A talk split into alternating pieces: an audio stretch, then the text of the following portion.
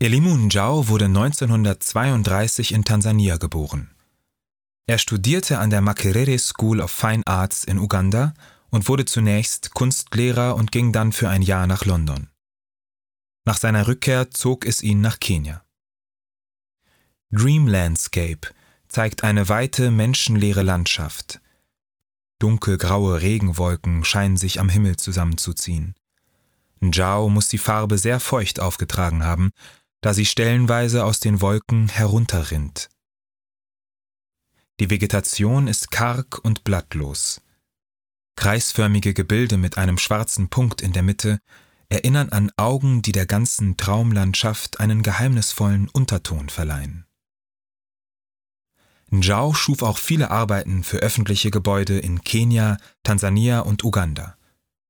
Neben seiner künstlerischen Tätigkeit machte er sich vor allem durch sein Engagement für die Kunstszene Ostafrikas einen Namen. 1965 gründete er die Galerie Paja Pa, übersetzt die aufstrebende Antilope. Ein Ort, der sich als Forum für zeitgenössische Künste verstand und neben Ausstellungen auch Theateraufführungen, Diskussionsabende und Workshops anbot.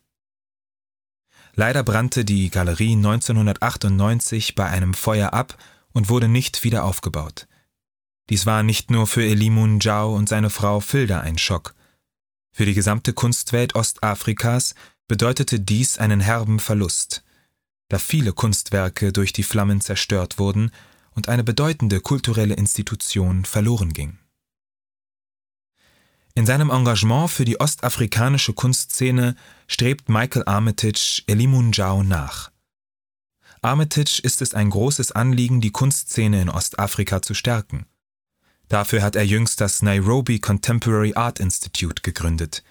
Es bietet zeitgenössischen Künstlerinnen und Künstlern eine Ausstellungsfläche und widmet sich der wissenschaftlichen Aufarbeitung und Erhaltung der zeitgenössischen Kunst in Ostafrika.